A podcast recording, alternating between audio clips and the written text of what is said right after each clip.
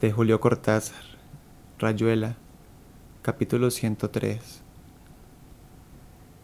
Tampoco Pola hubiera comprendido por qué de noche él retenía el aliento para escucharla dormir, espiando los rumores de su cuerpo. Boca arriba, colmada, alentaba pesadamente y apenas si alguna vez, desde algún sueño incierto, agitaba una mano o soplaba alzando el labio inferior y proyectando el aire contra la nariz. Horacio se mantenía inmóvil, la cabeza un poco levantada o apoyada en el puño, el cigarrillo colgando. A las tres de la mañana la ruda Upín callaba, la respiración de Pola iba y venía.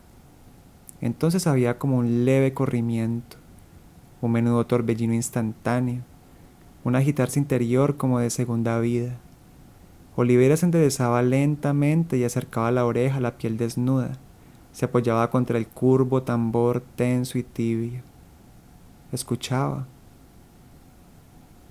rumores, descensos y caídas, ludiones y murmullos, andar de cangrejos y babosas, un mundo negro y apagado deslizándose sobre felpa, estallando aquí y allá, disimulándose otra vez.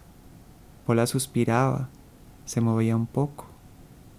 Un cosmos líquido, fluido, en gestación nocturna, plasma subiendo y bajando, la máquina opaca y lenta moviéndose a desgano, y de pronto un chirrido, una carrera vertiginosa casi contra la piel, una fuga y un gorgoteo de contención o de filtro.